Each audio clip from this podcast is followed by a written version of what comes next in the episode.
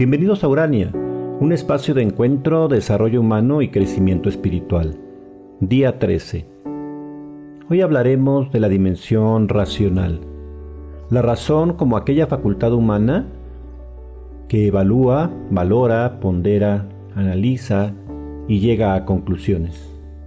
Y lo hace después de haber recibido y procesado toda esa vasta información que hemos recibido de nuestros sentidos y que hemos depurado de manera instantánea por múltiples filtros de todo aquello que hemos visto y escuchado, junto con nuestros demás sentidos.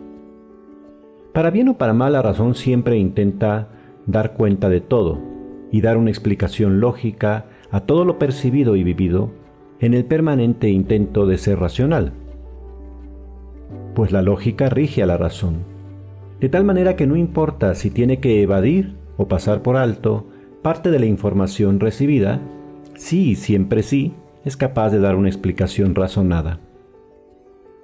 Gracias a nuestra razón, hemos podido desarrollar la ciencia y la tecnología, crear lenguajes complejos de diferente índole y poder comunicarnos bajo diversos códigos comunes que nos permiten socializar y crear culturas distintas.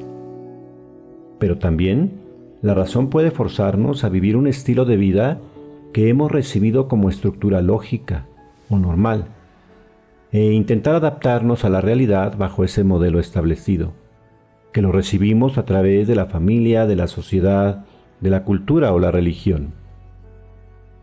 El costo que hemos pagado justamente cada uno de nosotros por pertenecer a nuestra familia, a una clase social, a una sociedad o a una comunidad religiosa determinada, no siempre nos ha permitido estar abiertos a nuevos paradigmas de vivir, explicar la vida, entenderla e incluso asumirla.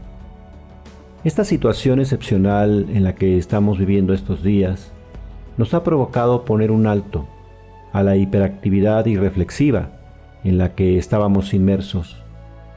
Se ha vuelto una de las mejores oportunidades para poner en paréntesis esos modelos recibidos, para poner en paréntesis lo que sostengo como racional, lógico, normal, moral, etc. Hoy detente y más allá de las conclusiones racionales a las que puedas llegar, date la oportunidad de poner dichos parámetros en pausa. Deja fluir tus pensamientos y tu imaginación y que te lleven por unos instantes a nuevos mundos, a nuevos horizontes de ser y de estar en el mundo.